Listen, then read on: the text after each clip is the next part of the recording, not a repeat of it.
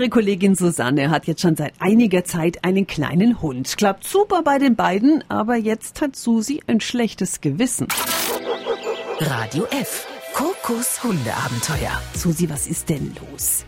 Ja, für mich geht's für ein verlängertes Wochenende auf ein Festival und zwar ohne Coco. Sie ist für die Tage in guten Händen bei meinen Großeltern.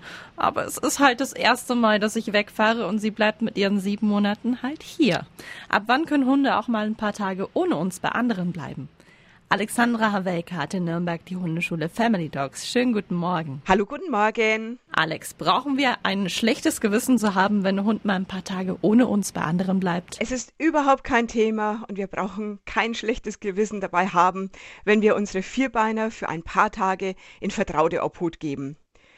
Für unseren Hund ist es natürlich toll, wenn er seinen Ersatz zu Hause und die Personen dort bereits kennt. Am besten seine gewohnte Decke, Spielzeug und Futter mitgeben, dann klappt es außen FF.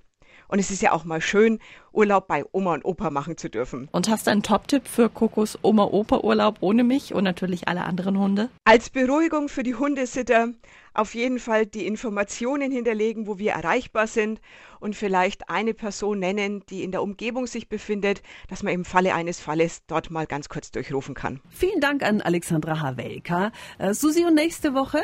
Coco hat wahnsinnige Angst vor Straßenkatzen. Ja, sie würde mir am liebsten hoch auf den Arm springen. Also wie gewöhnen wir Hunde an andere Tiere? Nächsten Mittwoch um 7.10 Uhr. Radio F. Kokos Hundeabenteuer. Tipps, Tricks und jede Menge Wow bei Radio F. Und noch mehr von Kokos Hundeabenteuern jetzt auf radiof.de.